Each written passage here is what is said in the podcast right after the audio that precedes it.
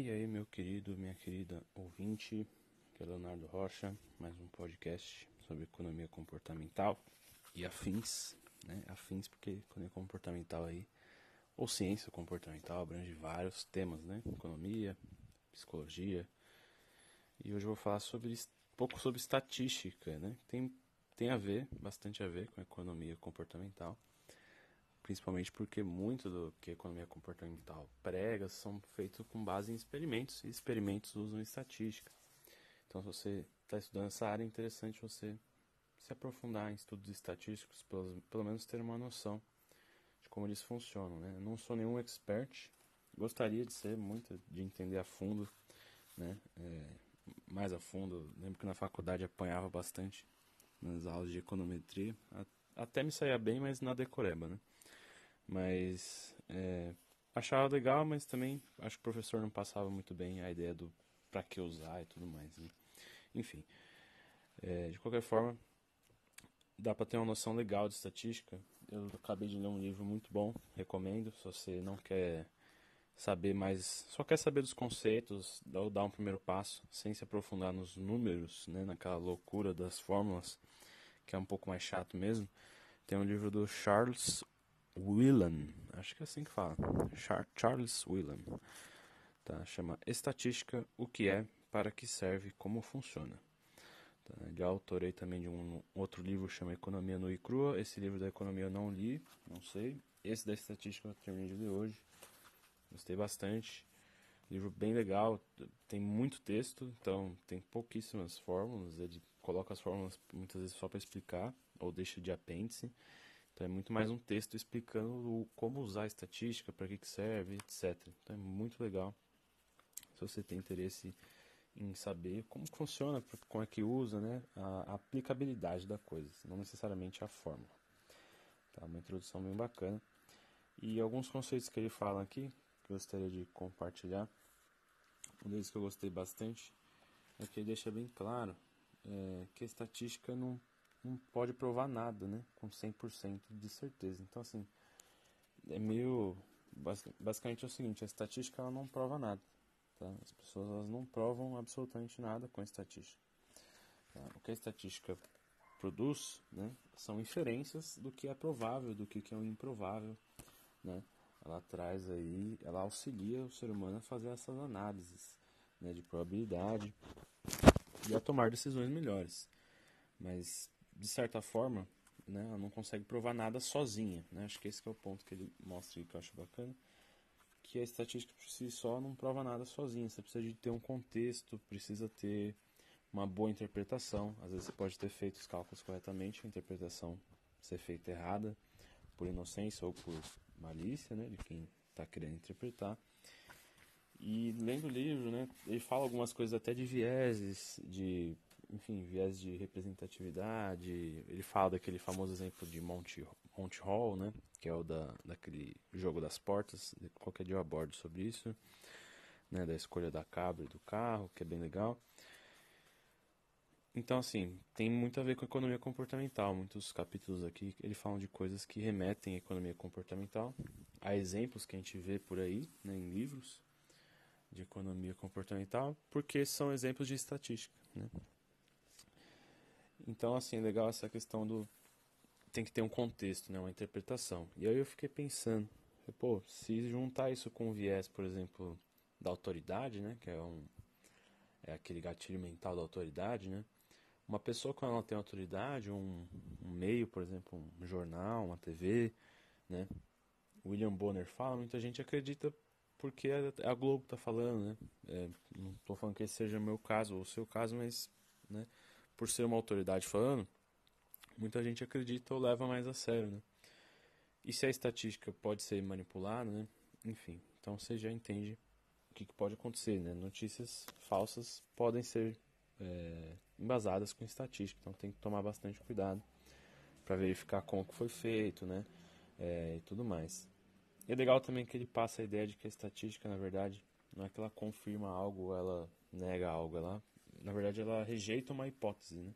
Então, se faz um levantamento de hipótese e se rejeita uma hipótese. Tá?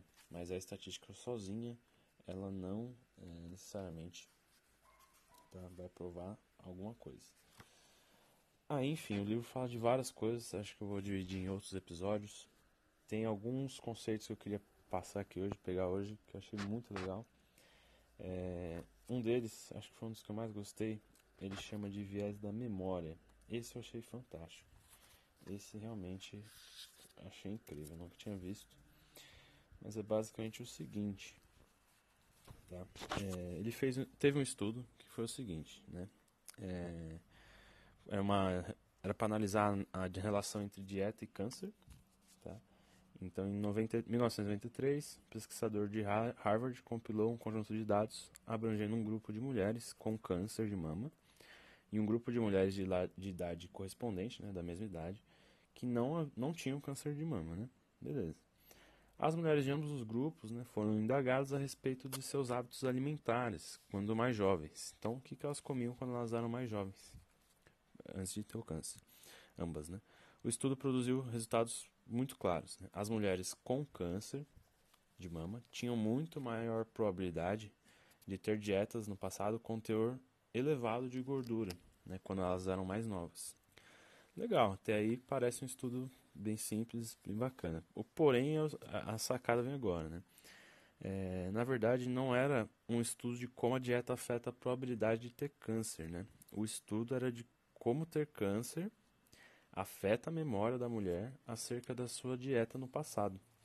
Então, assim, todas essas mulheres do estudo tinham preenchido uma pesquisa sobre os hábitos alimentares alguns anos atrás, antes que qualquer uma delas tivesse sido diagnosticada com câncer.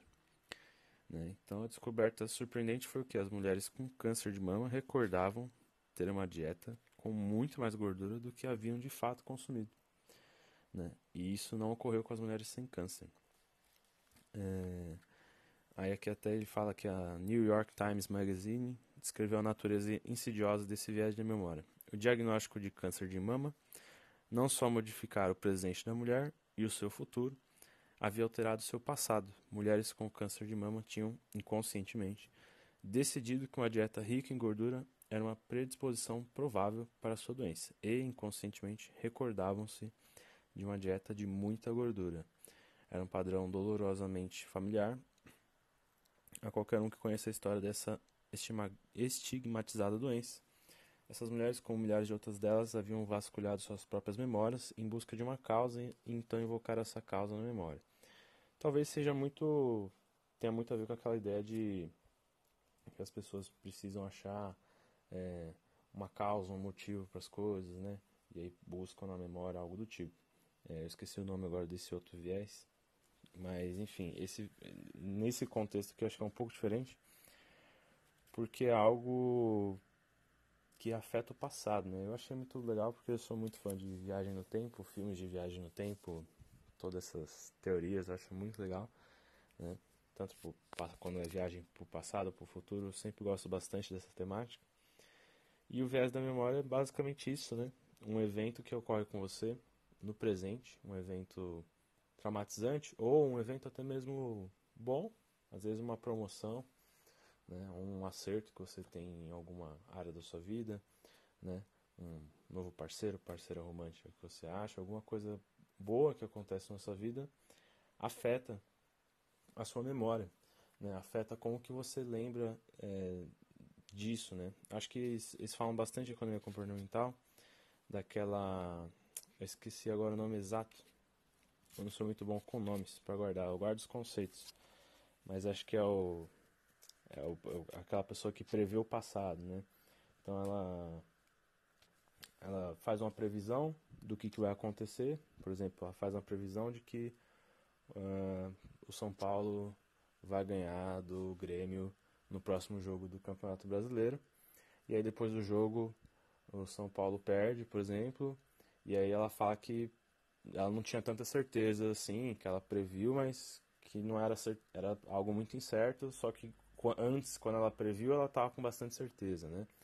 Ou o contrário, né? Ela, ela previu que São Paulo ia ganhar do Grêmio, o São Paulo ganha do Grêmio, ela fala, ah, eu sabia que ia ganhar, né? Eu falei que ia ganhar, eu tinha certeza, né? Absoluta. Então, é, dependendo do que acontece, a pessoa muda, né? A percepção que ela tinha no passado. Quando ela fez a previsão, ela tinha uma sensação, ela tinha uma, disposição mental com relação àquilo.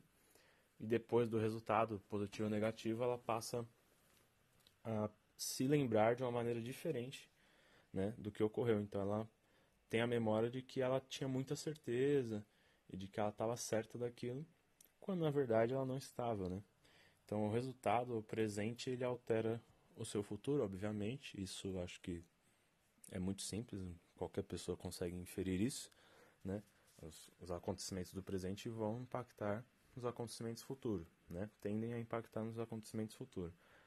Mas o mais louco, né, para mim, acho muito muito interessante é que eles afetam o passado. Então a sua memória de como você decidiu, dos eventos passados, também são alterados. E isso é impressionante. Aqui no caso da estatística, né? Por que, que tem a ver tudo isso? É porque existe dois tipos de estudo, né? Existe um estudo que chama é, longitudinal, né? E tem um estudo transversal. Longitudinal, né? É, é, é só lembrar que vai longe, ou seja, né? É, os dados são é, contra, perdão, os dados são coletados contemporaneamente. Então, por que, que vai longe? Porque eles coletam dados, por exemplo, das pessoas é, quando elas têm 5 anos de idade, e aí depois quando elas têm 13, elas perguntam outro aspecto, e depois com 18 elas perguntam para a mesma pessoa uma outra questão, e aí eles têm dados das respostas nesses três períodos, por exemplo. Então é um estudo que acompanha a pessoa ao longo do tempo. Né? Então daí você lembra do é, longitudinal, né? Só fazer essa relação aí. Não tem a ver, mas fica fácil de lembrar. O transversal é algo que pergunta uma vez só, né? A pessoa te para na rua, te pergunta naquele momento, aquela situação e para por aí. Então, o viés da memória é algo ruim nas estatísticas transversais, né? nos estudos transversais, porque se você perguntar algo do passado para a pessoa, talvez ela se lembre de uma maneira diferente, né? Então você vai estar entrevistando uma pessoa que tem 40 anos sobre as atitudes dela quando ela tinha 20 anos, como que ela se sentia, e ela vai provavelmente ter uma memória distorcida, né? Ao passo que se você entrevistasse ela aos 20 anos e depois aos 40, você teria provavelmente uma percepção melhor, né? É, desse tipo de estudo. É bem interessante, né? É muito bacana mesmo. Tem outros vieses, eu vou deixar aí para um outro podcast, né? É, pra gente falar deles. São vieses no caso aqui, tá? Só para contextualizar. Esses vieses, eles é, são problemas, né? Com a, na estatística, problemas que ocorrem, né? Então, a importância de você ter os dados corretos, de selecionar bem os dados. Uma outra coisa que ele fala aqui, aí muda um pouco o tópico, para a gente mudar um pouquinho nesse áudio, é, do erro tipo 1 e do erro tipo 2. Isso aqui já é algo que eu conhecia, mas é, foi bom rever, é bem legal, sempre vale a pena. Como é que funciona o erro tipo 1 e o erro tipo 2? Tá. É, então, assim, na estatística você tem a hipótese nula, que é a hipótese que você quer provar ou rejeitar, enfim. É, então você tem uma hipótese nula e aí você necessariamente vai ter uma outra hipótese contrária a essa hipótese nula. Então, muitas vezes você vê em trabalhos estatísticos de H0 e H1. Então, por exemplo, é, a sua hipótese nula é de que o, o réu é inocente. Então, essa é a hipótese nula. O réu ele é inocente. Tá? Então, por via de regra, o réu é inocente. Toda a estatística, todas as provas que você apresentar, é para que você é, rejeite essa hipótese, ou seja, para que você fale, não, o réu não é inocente, ou seja, ele só pode ser o quê? Culpado, né? Se ele não é inocente. Então, no caso do erro tipo 1, tá? é quando você rejeita periodicamente a hipótese nula quando de fato ela é verdadeira. Então, é quando você fala que o cara é culpado, fala, não, esse cara aí, ele, ele não é inocente. Só que ele é. Né? Então, você está errando, porque você está condenando uma pessoa inocente. Né? Esse seria o erro 1, tipo 1, quando você rejeita a hipótese nula, quando de fato ela é verdadeira, ela não deveria ser rejeitada. Né? É... E aí tem o erro de.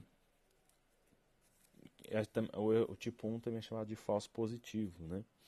Que é quando você vai, por exemplo, no médico, faz exames para detectar alguma doença. A hipótese nula é que você não tenha a doença, né? Você não tem doença nenhuma. Se os resultados do laboratório é, podem ser usados para rejeitar a hipótese nula, diz que você testou positivo, ou seja, se, você testou positivo, quer dizer que você tem a doença, mas se você testou positivo e não tem a doença, esse é um falso, falso positivo, né? o erro tipo 1. É, e quando que isso acontece? Né? É, quando você coloca um limiar estatístico muito baixo né? para rejeitar a hipótese. Então, por exemplo, você fala, ah, você aceita um limiar de 10%. Né? Então você abre uma margem de erro muito grande para que você rejeite a hipótese nula. Né? Então, basicamente, qualquer coisa, é, pouquinho mais, forçou um pouquinho, já rejeitou a hipótese nula, seja ela qual for, você acaba aceitando a outra hipótese. Né? O outro perigo está do outro lado, que é quando? Quando você não rejeita uma hipótese nula, mas que ela deveria ser rejeitada, né? que é o erro conhecido como tipo 2, ou falso negativo. Tá? É...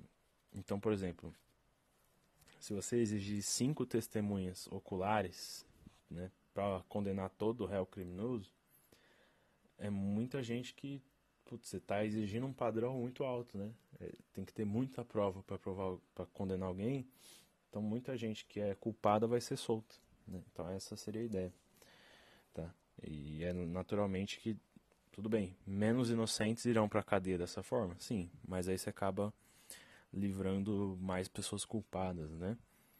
Então, quando, ou você, você tem que ter um nível aceitável aí de, de significância, né?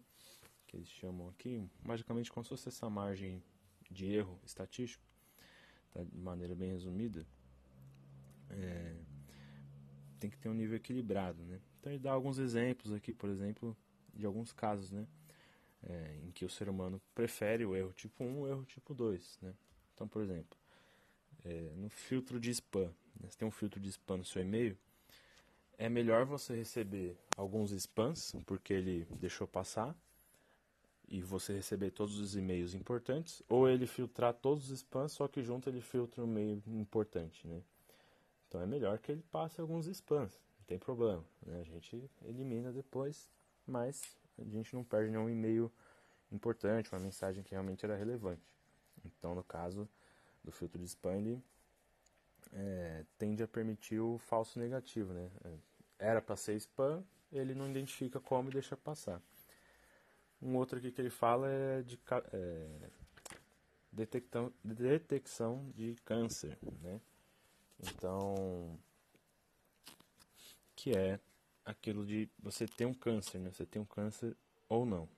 Então, geralmente nesse campo as pessoas já preferem o contrário. Né? Elas preferem um teste que fale que elas têm um câncer e no final elas não têm, né? E pro, depois façam um outro teste para ver se tem mesmo. Mas elas preferem isso do que um caso de que a pessoa era, ela tem câncer, mas o diagnóstico não fala nada e aí ela não, não passa por nenhum tipo de tratamento. Né? E você pode imaginar todos os tipos de vieses possíveis é, agindo num caso desse, né? Imagina você ter câncer, faz um teste, teste fala que você não tem, mas você tem.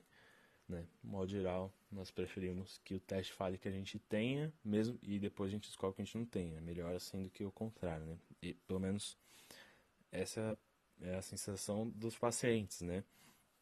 Já o pessoal de política de saúde pública, né? Começa a questionar isso devido aos custos, né? Que isso gera e efeitos também colaterais de pessoas que, enfim, falaram que tem, tinham câncer, mas não tem. Enfim, tem uma série de outros problemas também, né? E ele dá um exemplo bem legal, que é a captura de terroristas, né? Então, é um assunto, aí eu fiquei, tentei pensar em outros assuntos, mas não, não consegui chegar ainda, mas acredito que deva ter. Né? Mas captura de terrorista é um, é um assunto que nem um erro tipo 1, nem um erro tipo 2 é aceitável. Né? Então é um assunto muito complicado, por quê? E é por isso que tem muito debate né? sobre. Porque assim, a hipótese nula. A hipótese nula é que o indivíduo não é terrorista. Né? Então, essa seria a hipótese nula, por exemplo. A pessoa não é terrorista. Então, assim, você não quer cometer o erro tipo 1 e mandar uma pessoa que não é terrorista para cadeia, né? Então, é, rejeitar a hipótese de falar que o cara é terrorista e acabar mandando um inocente para cadeia. Contudo, né, no mundo de hoje, armas de destruição em massa, ataques terroristas geralmente são bem impactam bastante, né? Não é algo isolado, geralmente é algo bem trágico, né? Se você deixa livre um único terrorista, né? Você tem um sistema que aceita o erro tipo 2, então o cara que é terrorista não é detectado, pode ser algo muito catastrófico, né? Pode ser um novo 11 de setembro, algo do tipo, que é algo muito catastrófico, catastrófico, né? Então é algo complicado, né? É, porque condenar alguém a terrorismo, julgar alguém como terrorista, sendo que ela não é, provavelmente essa pessoa vai ter um julgamento muito grave, muito sério, né? Vai ser algo muito grave para aquela pessoa, mas ela é inocente. Ao mesmo tempo, se você deixa passar um terrorista, o atentado pode ser muito grave. Então, é, é, existe aí uma discussão muito grande e é muito interessante toda essa questão da estatística. Esse livro é muito bom, recomendo. Não lembro quanto eu paguei, faz tempo que eu comprei. Eu peguei e paguei agora. É, mas eu acho que não é caro não. Deve ser uns lá, 30, 40 reais. Vale a pena. É muito legal. E é basicamente isso, né? De modo geral, a estatística não prova nada. A inferência estatística né, não é mágica nem infalível, mas é uma coisa que ajuda a dar sentido ao mundo. A estatística ajuda a dar sentido ao mundo e a fazer análises melhores, tomar decisões melhores, né? É, e muita gente, a gente faz muito isso, né? Dessa parte de inferência, a gente faz isso naturalmente. Muita coisa estatística a gente faz naturalmente. O livro ele traz aqui alguns embasamentos né, bem legais. Eu vou ver se eu abordo outros áudios falando de outros aspectos que ele cita no livro. Como eu falei, tem outros vieses que eles citam aqui que é legal né, comentar também. Mas por enquanto eu vou deixar esse, do viés da memória, que é, é, bem legal, como que as nossas atitudes do presente, né, e o que, o que a gente faz no hoje ou o que acontece com a gente hoje afeta o nosso passado, não só o nosso futuro, o presente, mas o passado. E é uma certa forma de viajar no tempo aí, né? E mudar o, o passado. E também essa parte das inferências do erro tipo 1 do tipo 2. Né? Ah, uma outra coisa que ele fala que tem a ver com essa viagem no tempo, mas eu vou abordar isso no outro áudio, é como que certos estudos são difíceis de ser feitos, né? Porque, por exemplo, você fala qual é a mudança na vida de uma pessoa se ela for para Harvard, né? Isso é um estudo difícil de você fazer porque você teria que testar essa mesma pessoa, né? Quando ela vai para Harvard e quando ela não vai para Harvard, né? E a gente não tem essa máquina do tempo para ver duas linhas de tempo, é, sei lá, um universo paralelo, né? Não existe. A pessoa, quando ela vai para Harvard ou para uma, enfim, uma faculdade qualquer, ela acaba seguindo uma linha de tempo, né? Existência, e aí não tem como ela seguir uma linha paralela onde ela não vai para Harvard, né? Se ela decidiu ir. Então, é, esse, esse, tipo de estudo, por exemplo, é difícil de você comparar exatamente. Mas aí ficou um ponto áudio. Esse aqui já está bem grande, né? Oh, deu até 23 minutos. Vou encerrando por aqui. Espero que tenha gostado. Se gostou, compartilha. Valeu, um abraço. Até mais.